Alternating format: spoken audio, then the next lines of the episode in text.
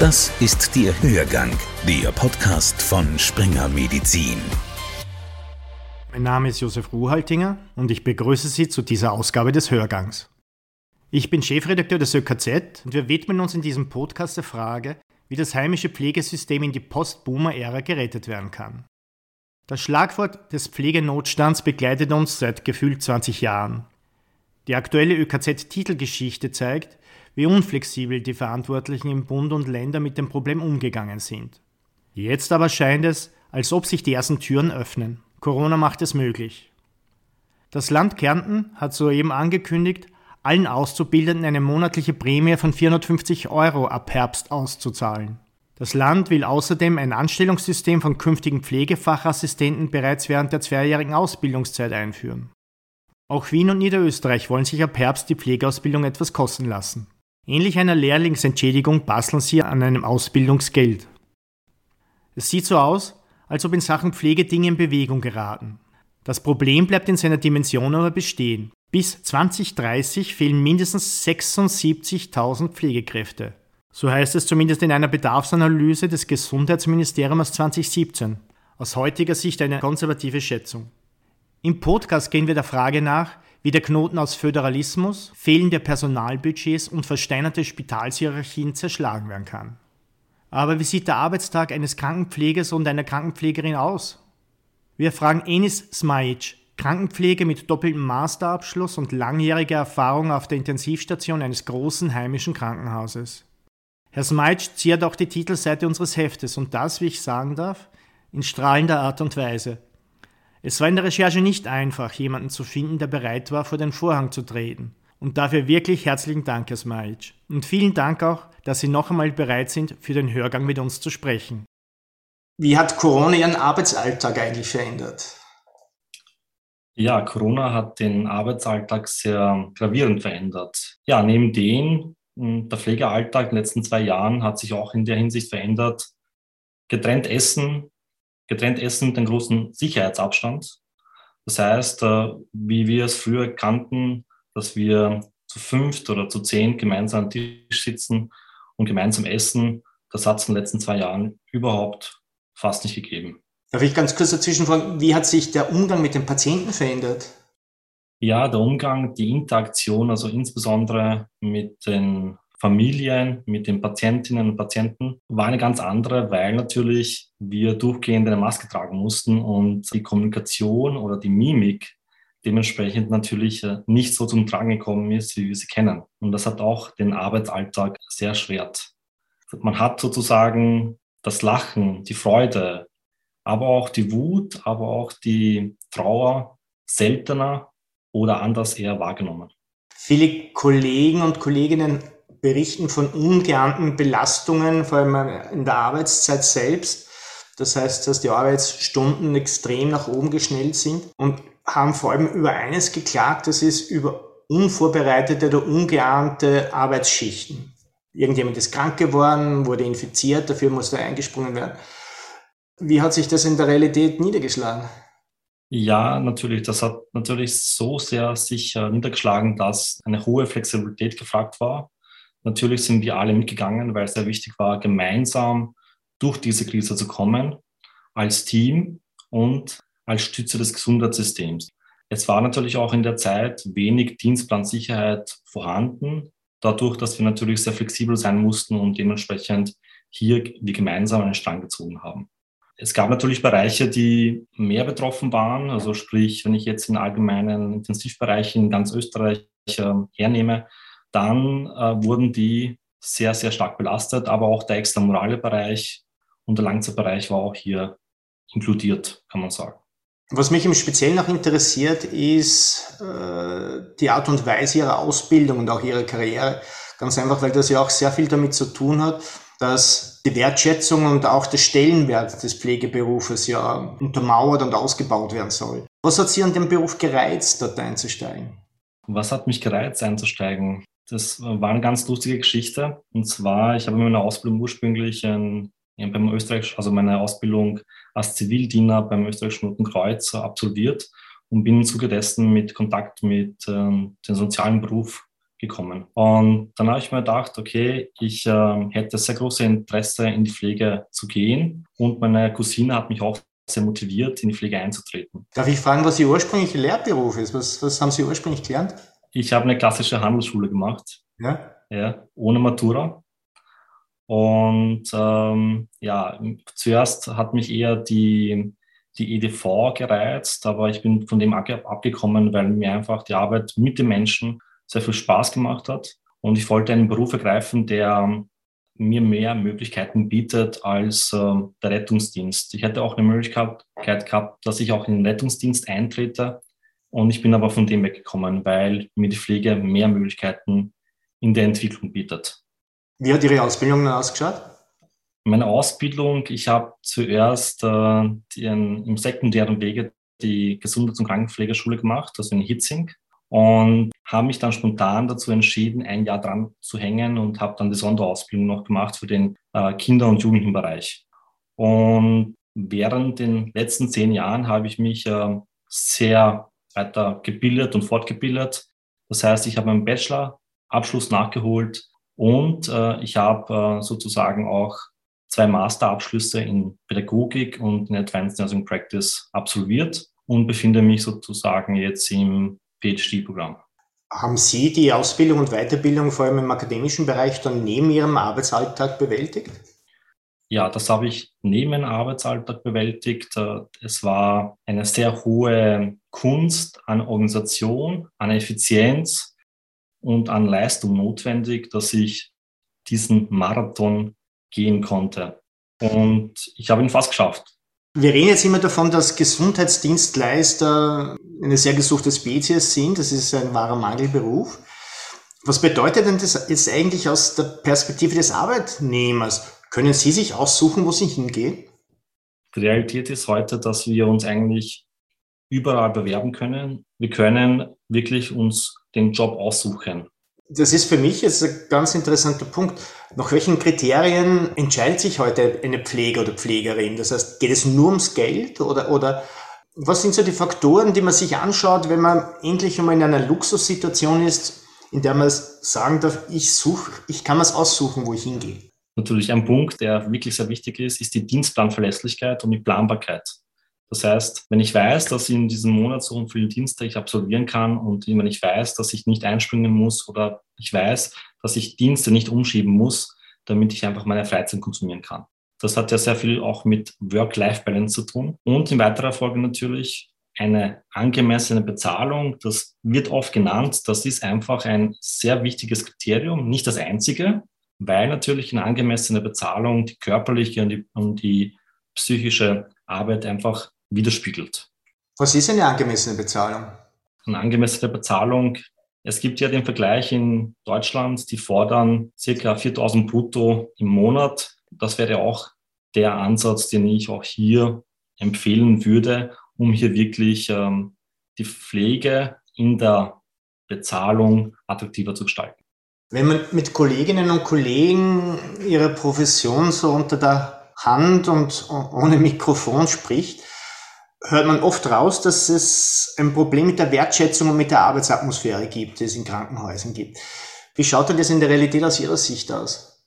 Das ist natürlich vom Bereich her unterschiedlich. Also wir, wenn wir uns den extramoralen Bereich anschauen, der leider sehr wenig wertgeschätzt wird, oder der Langzeitbereich, der auch wirklich sehr wenig wertgeschätzt wird, die jedoch sehr, sehr wichtige Bereiche sind, weil wir wissen ja, dass äh, die Menschen immer älter werden dann sind diese Bereiche für die Zukunft sehr, sehr wichtig. Und äh, da ist die Wertschätzung äh, aus meiner Sicht einfach sehr wenig. Betrachten wir uns den intramoralen Bereich, sprich um Spitäler, Akutsetting, wo es meistens wirklich um Leben und Tod geht, da ist meistens die Wertschätzung höher. Die, die Wertschätzung erfahre ich auch in meinem Fachbereich, wo es wirklich ähm, um Intensivpflege, Intensivmedizin geht. Es geht einfach um Leben und Tod. Und da ist natürlich die medizinische und pflegerische Herausforderung eine sehr große. Und man sieht sehr gut, dass äh, die Bezugspersonen, Angehörige, Patientinnen und Patienten dieses sehr, sehr wertschätzen. Und andererseits auch äh, innerhalb des Teams äh, wird unsere Arbeit von anderen Pflege also von anderen Professionen sehr wertgeschätzt. Was muss sich denn in Zukunft aus Ihrer Sicht ändern, damit das heimische Pflegesystem in Spitälern wieder ins Lot kommt? Also damit wir aufhören, ständig und immer vom Pflegenotstand zu reden. Wo sind da Ihre, Ihrer Meinung nach die Baustellen? Baustelle wäre auf jeden Fall die Attraktivität in der Ausbildung zu erhöhen. Das heißt, man muss, man muss alle Schichten ansprechen, von jung und alt. Jeder ist eine wichtige Stütze für das System und äh, insbesondere die Ausbildung sollte honoriert werden. Was heißt das? Das heißt, dass ein Mensch, der eine Pflegeausbildung anstrebt, sich keine finanziellen Sorgen machen muss und äh, währenddessen nicht arbeiten gehen muss, damit er sich und seine Familie äh, finanziell über Wasser halten kann. Äh, damit meine ich aber auch, damit meine ich auch die einjährige Pflegeassistenz, die Pflegefachassistenz und natürlich das dreijährige Studium. Und äh, was man auch hier vielleicht erwähnen sollte, wäre interkulturelle Zielgruppen anzusprechen, weil diese ein sehr großes Potenzial anbieten. Wir sehen diese Migrationskrise als Laster für Österreich. In Wirklichkeit können wir uns glücklich schätzen, dass wir diese Ressourcen haben, die wir eigentlich nur fördern müssen. Das heißt, dass wir beispielsweise ähm, Migranten, Menschen, die jetzt nicht direkt den Zugang eigentlich in den, in den Arbeitsalltag bei uns gefunden haben, verstärkt ansprechen und uns auch abseits jetzt von sprachlichen Schwierigkeiten oder so mehr um diese Gruppen bemühen? Ja, und zwar ist es deswegen so wichtig, weil wir doch in einer Gesellschaft leben und die Gesellschaft entwickelt sich, ähm, die sehr soll ich sagen, viel, äh, vielfältig ist in, der, in den kulturellen, im sprachlichen Aspekt, aber auch äh, im religiösen Aspekt. Und dieser, dieser Punkt wird in Zukunft immer wichtiger und wichtiger werden. Und deswegen ist es einfach wichtig, diese Zielgruppe anzusprechen. Das Pflegesystem in Österreich ist wie nahezu alles im Gesundheitsbereich ja föderal strukturiert. Merken Sie im Gespräch mit Kolleginnen und Kollegen, dass Dinge in Innsbruck oder Villach anders laufen als in Wien? In Österreich gibt es auch keine Personalbemessung, die in Innsbruck ähm, gleich ist wie in Wien. Also Was heißt das? Es, ich muss messen können, wie die Pflege in Wien ist, aber auch wie die, wie die Pflege in Innsbruck ist. Und diese muss ich auch vergleichen können. Die kann ich aber nur vergleichen, wenn ich ähm, mir eine Personalbedarfsberechnung heranziehe, die für alle eine Gültigkeit hat. Wie kann es sein, dass eine Pflegeperson in einem Pflegewohnhaus für, jetzt überspitzt, für 60 Bewohnerinnen und Bewohner zuständig ist. Das ist ähm, schon sehr herausfordernd und dementsprechend ist der Gesetzgeber einfach im Zug, dass hier Rahmenbedingungen geschaffen werden, die für alle gleich sind. Seit 2016 ist die Pflegeausbildung akademisiert. FH und Universitätsstudien haben die traditionelle Diplomausbildung abgelöst. Ein Schritt, der beispielsweise in Deutschland bis heute nicht gesetzt wurde. Die Ausbildungsreform hat aber wenig am Änderungsbedarf des Pflegesystems und dessen schwindender Jobattraktivität geändert. Wir sprechen zu dem Thema mit Markus Goller, dem Leiter des Instituts für Pflegewissenschaft an der FH Krems. Er sitzt unmittelbar an der Wurzel des österreichischen Nachwuchsproblems für Pflegekräfte. Guten Tag, Herr Goller, und herzlichen Dank, dass Sie sich Zeit für uns nehmen. Selbstverständlich ist mir eine Freude. Herr Goller, Ihre Stimme klingt angegriffen. Eine Reaktion auf die unberechenbare Märzluft?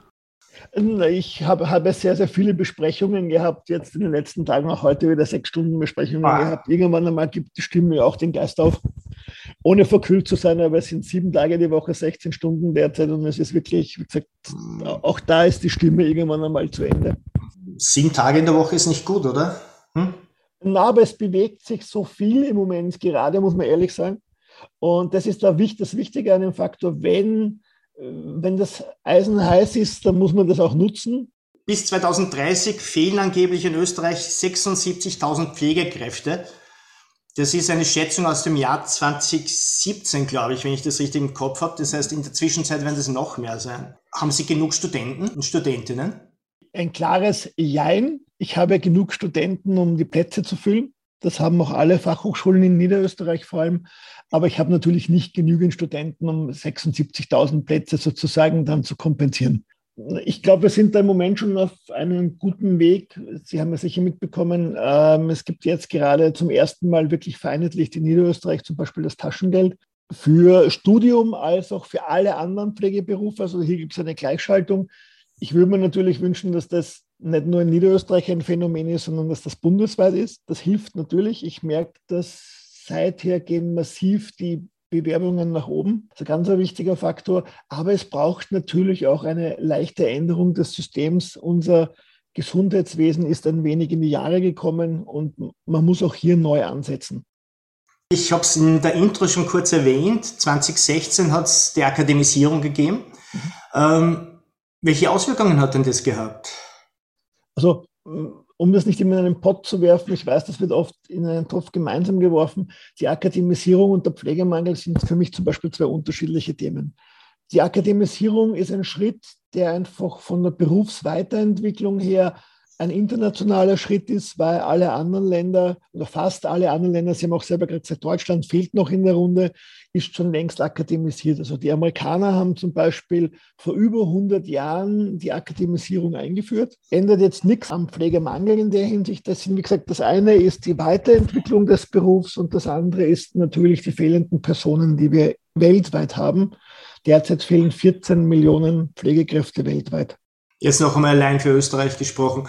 Trägt die Akademisierung eigentlich nicht zu dem weiteren Mangel auch bei, weil es einfach schwieriger ist, jetzt Krankenpfleger zu werden oder Krankenpflegerin? Das sehe ich nicht so schwieriger werden. Sie haben ja, ich glaube, das ist der große Irrglaube, den wir in Österreich haben, um zu studieren, muss man immer eine Matura haben. Wenn man die Matura hat, darf man nicht studieren gehen. Nein, kann ich ganz klar mit Nein beantworten. 25 Prozent meiner Studierenden haben keine Matura. Ich selber habe auch keine Matura, bin jetzt in einem PhD-Verfahren. Es gibt die Möglichkeit, die Berufsreifeprüfung zu machen, eine Studienberechtigungsprüfung zu machen. Also wenn ich wirklich in die Pflege möchte, habe ich erstens A, die Möglichkeit, erst einmal mit einem Assistenzberuf zu beginnen. Das wäre eine Möglichkeit. Und ich kann mich dann, weil die Durchgängigkeit gegeben ist, dann mit einer verkürzten Pflegefachassistenz weiterbilden oder von der Pflegefachassistenz verkürzt den Bachelor machen. Ich habe aber auch die Möglichkeit zu sagen, wenn ich gleich das Studium machen möchte, ich mache eine Studiumsberechtigungsprüfung auch ohne Matura und fange im Studium an. Herr Goller, Sie haben ja, wenn ich richtig recherchiert habe, den ehrbaren Lehrberuf des Fotografen ergriffen. Und Sie sind erst über den zweiten Bildungsweg bis zum Studiengangsleiter und zum Institutsleiter aufgestiegen. Ist Ihre Karriere eigentlich typisch für den modernen Pflegeberuf? Noch dazu, man muss ja sagen, dass Sie selbst immer noch bei Personalknappheit am Krankenbett von Patienten stehen. Ich habe es gar nicht vorgehabt, muss ich ehrlich sagen. Okay. Also ich ähm, bin damals aus dem Wirtschaftsbereich, aus dem Wirtschaftsbereich in die Pflege gegangen, weil ich etwas Nachhaltiges machen wollte, wo es nicht um Zahlen geht auf dem Papier, sondern wo wir wirklich auch sagen, ich äh, sehe da auch den Mehrwert in der Gesellschaft und habe da eigentlich vom Rettungssanitäter zum OP-Gehilfen in den normalen, nicht akademischen Pflegeberuf und habe dann danach erst die ganzen Studiengänge, Bachelor, Master und jetzt dann später auch eben den PhD gemacht es war nie geplant, da diese, diese, Karriere zu machen, sondern es hat sich einfach ergeben, weil der Wissensdurst vorhanden war. Und zu sagen, ich möchte jetzt noch mehr wissen, ich möchte wissen, wie funktionieren gewisse Geschichten, warum ist das so, warum wird das so bewertet. Und das hat immer angetrieben, die nächste Ausbildung und die nächste Ausbildung und die nächste Ausbildung zu machen. Auf die Frage, ob das die Norm ist, jetzt noch nicht, aber uns muss schon klar sein, wir haben nicht nur einen Pflegemangel, wir haben auch demografisch einen jungen Mangel. Und es ist überall mittlerweile ein Mangel. Also die, Sie kriegen es auch in den Medien mit.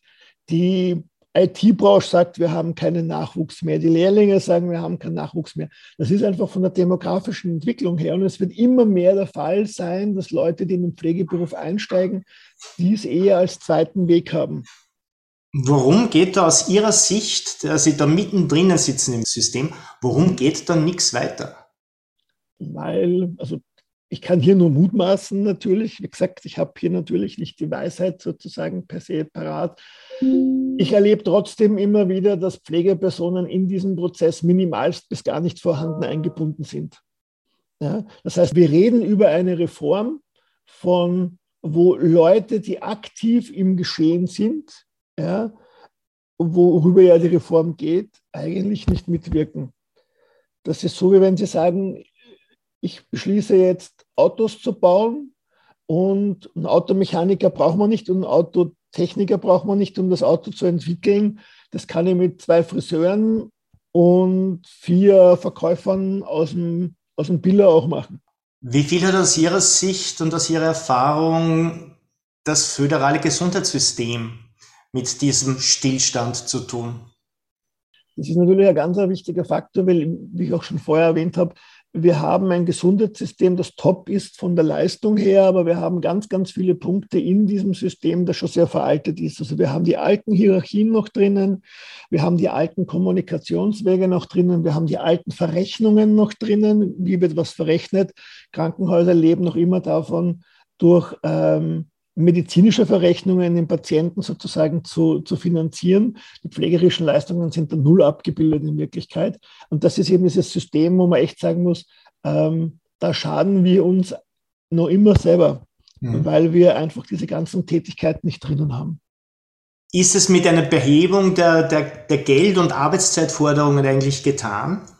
Nein, das ist nur der Tropfen auf den heißen Stein. Es ist so, wie wenn Sie sagen würden, ich gebe, Sie haben einen Mangel und Sie haben kein Personal, aber ich gebe Ihnen jetzt 300 Euro und dann ist alles gut. So funktioniert das nicht. Also es geht hier um ganz, ganz viele Punkte. Es geht um neue, neue Evaluierung des Systems. Es geht natürlich auch um eine gleichwertige Vergütung. Also es gibt ja auch Krankenhäuser, wo man ein gutes Startgeld hat. Also es ist die Differenz, wenn ich jetzt als fertiger Diplomierter oder FH-Absolvent, je nachdem, es gibt ja noch in einzelnen Bundesländern das Diplom, beginne zu arbeiten, reicht die, die Nettospanne, mit der ich losstarte, zwischen 1500 und 2500 Euro. Das ist eine Spanne, die ist ja viel zu groß in der Hinsicht. Das macht Bereiche unattraktiv und jeder versucht natürlich in den Bereichen zu arbeiten, wo man 2500 netto verdient. Wie müsste eine Pflegereform aus Ihrer Sicht ausschauen? Also mal aktive Einbindung der Berufsgruppe, ganz, ganz wichtig und zwar nicht nur von Leuten, die akademisiert sind, sondern ich brauche dort genauso einen Pflegeassistentin drinnen sitzen haben, ein Fachassistent und, und, und, und. Das heißt, dass wir aus allen Blickwinkeln das beleuchten, aber auch eben, wie gesagt, Trägerschaften wie zum Beispiel die Gebietskrankenkassen, die für die Finanzierung zuständig sind, um hier wirklich auf einen gemeinsamen Nenner zu kommen. Und die Pflegereform war ja lieb gemeint und ist mit einer Umfrage gestartet und dann gab es einen Tag, wo dann über diese Themen gesprochen worden sind. Eine Pflegereform muss sauber aufgestellt sein, valide aufgestellt sein. Das kann ich mit einem Tag nicht erreichen, sondern ich muss eine Woche, zwei Wochen, drei Wochen wirklich Experten zusammensetzen, die Tag und Nacht nichts anderes tun, als diese Themen zu beleuchten. Und dann ist es für mich eine Pflegereform, die Zukunft hat und kein Schnellschuss. Alles klar, Herr Goller. Ich sage einen herzlichen Dank, dass Sie Zeit für uns hatten. Alles Gute. Wiederhören. Dankeschön. Die ersten Maßnahmen zur Aufwertung des Pflegeberufs scheinen in Angriff genommen zu werden. Folgt man unseren Gesprächspartnern, haben wir bislang aber nicht mehr geschafft, als aus den Startlöchern zu kommen. Wir finden uns inmitten eines fordernden Mittelstreckenlaufs, aber alle wissen, Marathon darf es keiner werden. So viel Zeit haben wir nicht. Ich bedanke mich zum Schluss bei meiner Producerin und Tochter Fanny Ruhaltinger für die technische Unterstützung dieses Podcasts. Bleiben Sie dem ÖKZ und dem Hörgang gewogen. Herzlichst, Ihr Josef Ruhaltinger. Hörgang, der Podcast von Springer Medizin. Springer Medizin.